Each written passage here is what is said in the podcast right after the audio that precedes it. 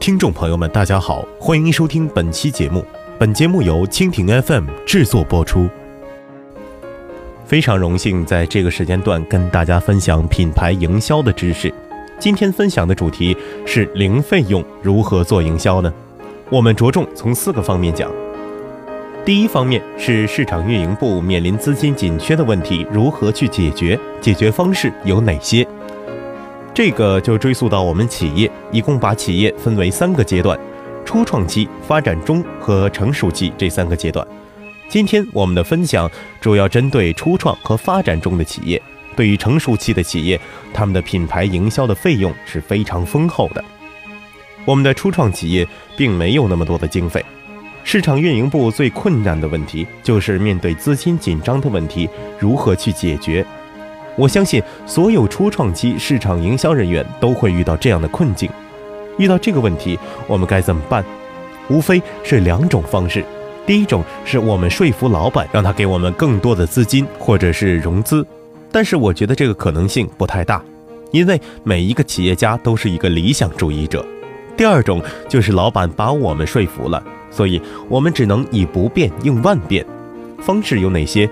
我们可以从营销角度去跨界营销、资源整合、多行业资源嫁接。打个比方，比如说做汽修服务的 App 产品，我们可以找同样受众人群的车险公司、4S 店等等这样的传统企业进行合作，这样就可以直接进行引流。所以，我们一定要多学习低成本营销，辅助我们开展第一步营销工作。其实。对于我们初创期的公司，营销第一步就是如何获得精准客户，如何获得我们的资深客户。但是没有足够的资金，怎么迈出第一步？这是我们困扰的问题。接下来，我会在第四部分零费用如何做营销这部分，着重跟大家分享它的具体步骤以及经典案例。第二个方面就是传统营销的三大法则。传统营销有哪三大法则？我归纳为：第一。找对人，根据你的产品定位，找出你的精准客户，然后进行分析调研，找出你的精准受众，他们的消费方式、形态以及心理。举个例子，比如说现在比较红火的母婴市场的 App，母婴产品的 App，他们针对的主要人群肯定是二十六岁到四十五岁之内的女性，包括现在一线城市晚婚晚育囊括在内这个因素要考虑，这是它主要的受众人群。根据它的受众人群，你再去进行精细化的分析，分析它的消费形态和心理，进一步去做一些营销的推广。第二，说对话。什么叫说对话？很多人想，怎么叫说对话？对于商家来讲，对于企业来讲，我们很多营销要说出消费者的心声。包括我们的广告片、我们的海报、我们的营销内容，一定要说出他们想说又不敢说，或者是他想表达又不知道去如何表达的内心那部分的痛点。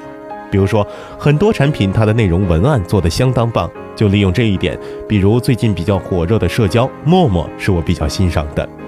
第三步就是做对事，经历第一步找对人，第二步说对话。第三步就是扎扎实实做好我们自己的产品以及产品的后续服务，最终促成营销，进而促成销售。我不知道大家对营销有什么理解，每个人可能对这个概念有所不同。书面上有广义也有泛义的，但是我觉得营销顾名思义，从它直面的意思来讲，就是为销售营造范围，做好铺垫，就是造势的整个过程。无论传统还是借助于新媒体的营销，都是基于对人性深度洞察的思考。人性有哪些弱点呢？人性会有哪些可以被我们放大化来做营销的呢？无非这几点。第一就是贪婪，爱贪小便宜。这可能是现在市面上无论是互联网产品还是传统产品，大家用这点做商业模式的非常多。比如，在我们的写字楼，包括所有公共场所，会有扫码礼品，扫码送一些什么水果之类，这就充分利用了人性这一点。第二点就是成就感，也就是成功感，这点不难理解。我们每一个人，无论做传统产品还是新产品，尤其在这个成功被无限放大的社会，很多产品在做营销内容的时候，比如说高端汽车、高端奢侈品产品，都是利用这一点去做内容营销的。第三。就是他的幸福感，这个幸福感，大家在传统的汽车广告上经常会看到一家三口人或者是恩爱的情侣，包括一家几世同堂的画面。它也是应用了幸福感来做它的内容营销的。第四个人性的弱点就是恐惧感、紧张感。这个恐惧感和紧张感是面对咱们自然资源的空气、水这方面紧缺的时候，会有一种恐惧、紧张感。这个不难理解。最近北京的天气经常被雾霾充斥着，今天才放晴，这个也被很多产品用到他们的营销内容创造方面上。第五就是对美的欣赏，对异性美的欣赏，对两性相吸的探究，这也是自古以来人性最基本的弱点，也是最基准的本质。第六点就是认同感，希望得到别人的认同。不难理解，每个人在工作和生活中都希望得到同事、领导的认可和被赞扬的感觉，这是一种认同感。咱们现在看到很多成功的商业模式，也都是源于以上这六点的人性的本质上来结合自己的产品去设计它的商业模式。举个例子，现在国内许多机构，它的商业模式、它的盈利模式，就是针对企业家颁授一些荣誉证书，授予一些行业地位，作为他企业的盈利模式。其实这个模式到现在仍然在改良，在被应用着。它确实成就了不少的营销人员和企业家。其实它无非是利用人性的虚荣、成就感这个弱点。还有最近在北京工作的朋友们，应该听说过这样的一则新闻，或者是见到过。在北京建外 SOHO，北京刚刚入初冬的时候，来了一群真人比基尼扫码秀，一群穿着比基尼的美女，屁股上印着某些产品的二维码。这个是他首先选的地点特别好，建外 SOHO。其次是选择的时间，入冬的时候穿比基尼特别引人注意。其次，他这种营销模式还算是比较吸引，当时他还算是第一次，所以这种模式在一个月之后，前一段时间如法炮制，三里屯真人秀表演又如法炮制，又进行了一次。之后，官方媒体抛出一个论题：难道营销就可以这么无底线、无节操吗？我不知道大家对这个问题怎么看、怎么分析。我个人认为，对初创期的公司来讲，这是一场成功的事件营销，也是一次成功的市场营销。因为毕竟一次成功的事件营销，最大的反应就是引起了媒体大方面的报道和后续的追踪，并且在年轻人的社交论坛、包括生活中、包括朋友圈也进行了大量的刷屏。这就是对这个事件的营销做最好的一个充分的一个表现。还有我们在北上广一线城市的汽车展上，每年都有大胆出位的车模。我相信安排上也是利用了人性弱点中的异性相吸、对美的欣赏和对美的探究来去设计的。它也是利用人的弱点中一个成就感、成功感，从来都是香车配美女。所以。我们不难发现，只要我们做营销，无论你是做传统还是做新媒体，一定要对人性的本质进行深度的洞悉，找寻与我们产生最契合的一个点，去打动你的精准受众，去触痛他们的痛点，从而激发你的精准受众的认同感、分享感和共鸣，你就会得到你的精准客户的青睐。谈到营销，你不得不提到广告，因为广告是营销的一部分，它起到的是广而告之的作用。传统营销，首先我们想到就是广告公关活动。接下来，我们带大家一起来分析一下传统媒介传播有哪些形式，它现在的发展如何，它究竟会起到哪些的品牌效应呢？对品牌价值起到什么样的品牌效应呢？首先，第一个媒体形式就是电视广告，这是我们经常看到的一种形式。它的优点就是覆盖面高、权威性高，缺点同样就是性价比低、费用特别高。收视率低，到达率低，这是现在的目前它的情况。我们服务过的一些知名的品牌企业，也有过一些品牌营销广告策略的全投放。其实，在移动互联网和互联网没有到来之前，人们的消费形态还没有发生改变之前，电视媒体确实对发展中的企业给他们带来一定的品牌效应的提升，促进促销，促进招商和销售。例如脑白金。脑白金应该是比较典型的代表，还有很多类型的广告，各行各业每天都充斥在我们的生活中。现如今，伴随移动互联和互联网加时代的来到，人们的消费形态和生活习惯完全被移动互联网改变了。我想问问，现在还有多少人在家看电视？大家想想是不是？我们每天被碎片化的时间充斥着，忙碌的生活节奏使得我们没有时间在家看电视。我们的生活习惯就是早上起来打开手机看朋友圈、看行业动态，去工作到公司也是查跟我们工作相关，没有时间去看电视。在家看电视的人群基本两类，一类是老人，一类是孩子。做这两类人群的企业，如果到企业发展中后期的时候有足够经费的情况下，可以考虑去投放。这种电视媒体形式对于初创企业，我不建议一开始就引入 PR。这个媒介和广告一定是初创期的企业最后一步，因为你前面一定做好底基，做好你的平台，得到你的精准用户，得到一定量的时候，需要媒介介入提升你的品牌效应的时候，这个时候我们再去做 PR。这种形式费用太高，对我们初创期不是特别明智的选择。第二个媒体形式就是户外广告。户外广告包括我们熟知的地铁视频、地铁的海报、车厢，还有我们握手的吊环，包括分众传媒的电梯广告、高铁的媒体，还有机场灯箱、火车站的视频、高速路上的大牌。这种户外广告的优点就是广覆盖、到达率非常高，缺点就是性价比低、费用高，并且人群环境特别复杂，你很难把握他们是否到达了你的精准受众。我们有的时候在地铁上会看到某一些 App 的广告。如果以地铁电视视频广告或者海报来讲，以一个月为单位，大概需要三百多万的费用，所以这一个月的效果如何，你也无法评估，你只能请调研公司来给你进行前期的评估。你投放广告之后再进行调研评估，两者之差就能看出它的效果如何。实则花钱也未必看到效果。这种媒体形式伴随着现在的生活习惯的改变和环境的嘈杂和复杂，到达率是非常之低的。基本上我们在地铁上的就是低头看手机，或者是看书、看报纸，现在很少了。年轻人基本上很少看报纸了。消费形式改变之后，这种形式自然而然的也就降低了。第三块就是广播杂志。近几年广播在传统媒体中的增幅速度还是比较快的。为什么？因为它随着私家车的普及，据一些中国汽车协会调研。三四线城市的汽车涨幅非常快，是高于一二线城市的，所以这也是导致广播媒介在这几年来增幅速度较快的原因。我们来谈一谈它的优点，就是将碎片化的时间利用了，广告形式多元化，到达率是非常精准的。缺点还是价格太高。但是我建议，如果是在发展中期或者后期，如果有一部分经费在考虑找一些媒介的话，广播是一种形式，它毕竟覆盖了全国你触及不到的三四线城市。那里普及率非常高，到达率非常高。第四种形式就是娱乐营销，咱们大家都比较喜闻乐见的形式。近几年，伴随着中国电影在国际电影地位上的提升和票房上的提升，所以影视剧中的内容植物是非常得民心的。无形之中就将企业一些内容、企业的品牌，包括一些细节的东西融入到整个影片中。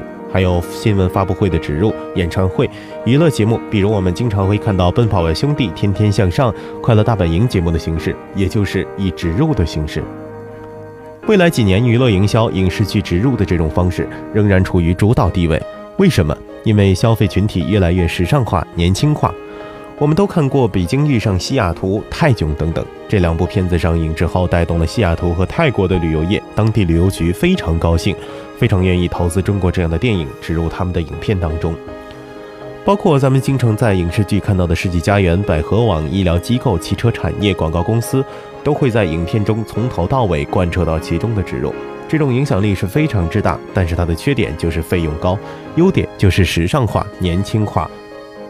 百姓的接受程度可能相对比较高一点点，这是我们的第二块传统营销的三大法则，以及我对营销的概念，以及广告在营销中起的哪些作用，以及传统广告这些媒介都有哪些优点和缺点，以及他们现在的发展情况。还有一点题外话啊，我觉得无论是做传统的产品，还是做互联网产品，对于每一个初创型企业，它的品牌视觉形象设计非常的重要。打比方。互联网产品，你的 UI 设计就是你产品的一张名片，就是它的名片，所以一定要花一些精力、时间和财力在你的品牌形象设计这一块。尤其互联网产品，一定要在你的 UI 设计上提上一个档次，否则你的定位，否则的话就会把你的产品形象完全掩盖过去了，在你的同行业中就显示不出来你这个品牌的地位和形象。我们讲完第二块之后，做一个总结：一是找对人，二是说对话，三是做对事儿。除此之外的原则之外，我们还要有其他的另三原则，就是形式要新，利益要高，其次动作要大。传统营销在这几大法则的基础之上，大家可以应用在工作中，有利于帮助大家完善自己对营销的一些观念和一些想法。第三方面，我们讲的是互联网的四大特点或四大属性。互联网有哪些特点和属性，让我们可以做免费营销的传播途径呢？我们接下来分析分析。第一，就是互联网让人际信息传播效率爆炸式提升，使得口口相传的免费途径迎来了新的途径。原来是酒香不怕巷子深，它是以时间为代价。我可能三年，三年不行，等五年，大家肯定知道我这个酒香。现在不一样，现在在两三分钟，你就会让大家所有人知道你。所以一切社交产品都是你的免费宣传途径。举个例子，最近一段时间，咱们被朋友圈刷屏，主要看气质。这句话怎么来的？瞬间一天朋友圈打开就被刷屏了，原因是王心凌出的专辑，海报上穿的比较优雅，手里却拿着汉堡。主题上写着“咱们别的不看，主要看气质”。这句话被各个行业、各个产品赋予了它新的生命力，借势造势，瞬间被刷屏了。还有2016年微信提醒，主要针对人群是八零九零后，他们所对应的收入还有生活情况、情感情况，也是被各个产品行业借势，在朋友圈、包括社交论坛、包括微博，瞬间就被刷屏了。可想而知，它的速度多快，传播多广，不限时间和地域。互联网四大特性，第二点是被看见的成本大幅降低，让传播的成本无限的去接近于零的可能性。我们传统做服装生意，你做实体生意，你想卖出一件衣服，必须先租展位，展位的价格非常贵，你不买它，你让消费者看到它的机会，被看见的可能性就比较低。这个成本在你做生意的过程中也是不可避免和无法逃避。你即使在淘宝上，也需要花钱去买屏买钻，才能让消费者更优于看见你。二零一三年，腾讯研发了微信。腾讯没有研发出它的盈利点在哪里，已经被各大商家发现了。二零一三年，我们打开自己的朋友圈，全部都是做微商的。且不说微商现在发展的如何，现在可能相对于任何事情刚兴起前两年比较火热，现在却被大家屏蔽掉很多。但是它确实在刚兴起，帮助商家解决了零成本传播，都是优质的精准客户。比如说，我发一个链接到我的朋友圈，我的通讯录有一千多人，一下就有了千次的传播，到达率非常高，还可以进行第二次传播、第三次传播以及以后的 N 次传播，可想而知效率有多高，被看见的成本降低了多少。第三个特点就是人人都有可能做一个信得过的自己的媒体。互联网让信息差消失了，原来的平台可能是因为掌握着大量的信息，被认为是权威的时代已经结束了，原来的平台。比如电视台、杂志、报纸等等，每一个人都可以产生内容。我可以做一个自媒体的平台，你也可以，大家都可以。以前大家把钱和精力花在第三方那里，比如说我找到一个媒体，北京电视台，这个媒体对我很重要，对我的企业很重要，我每天都跟他们维护关系，为他们选题。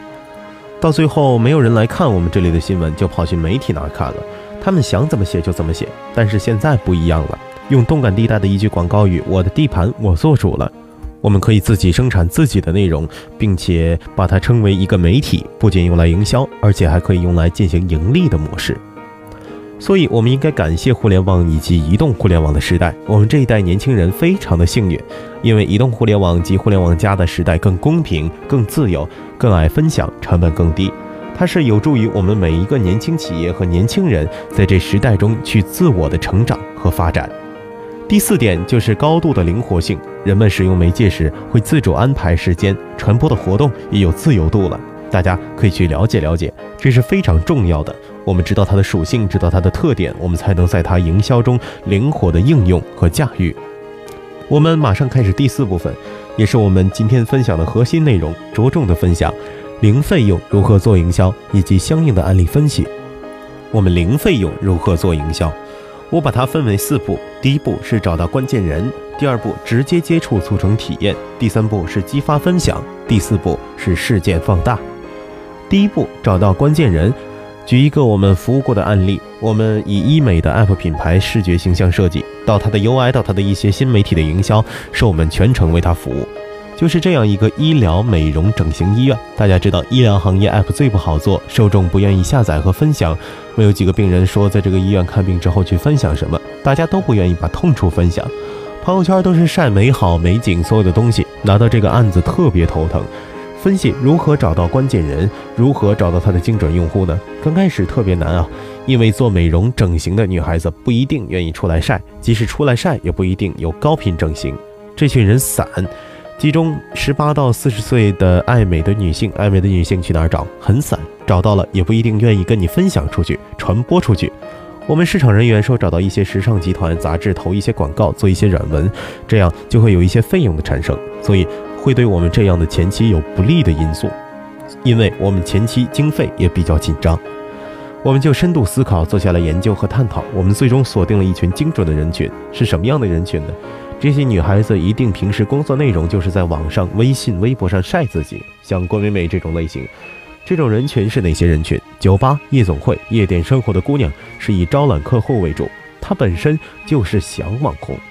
我们市场人员怎么直接接触到她？就去泡吧。最大的夜总会泡季在上海地区应该有二十万，很容易就找到这个人群。他们整形很容易找到这部分的人群，他们整形的频率非常高，每四个月就打一次瘦脸针，隔六个月就做一次玻尿酸，隔一年割一次双眼皮，反复的做整容。最差也要打美白针之类，这个人群找的非常非常的精准。第二步，直接接触，促进体验。我们找到这部分的夜店和酒吧工作的姑娘们，怎么直接接触，促进体验呢？派市场人员泡吧，你肯定会认识两到三个长得比较漂亮的姑娘。我们的市场人员就会跟姑娘攀谈说：“您这么漂亮，如果你打个瘦脸针，肯定特别漂亮。我认识一个大夫，正规医疗机构给你免费做，试试。”如果好的话，你给我拉到姐妹群里。这个姐妹想那么昂贵的费用免费给她做，她是以这个为生存，她就肯定愿意做这个模特。她也很愿意分享这个事情，她是发自内心，她的语言很自然，发自内心的感谢你。就是在微博上发了一条，你看我的小针眼儿能看到吗？医生的医术很棒，可以免费送姐妹们需要的小窗，这样的效果就完全不一样。她的姐妹淘一下子知道，成千上百美容整形资深精准的用户，我们就接触到了。现在这种方式，美容医疗 App 上已经经常应用，在微信、微博上、论坛上发一个帖子征询免费模特，激发他们的分享，他们的分享的肯定都是他们的朋友圈，都是精准受众，是这样子。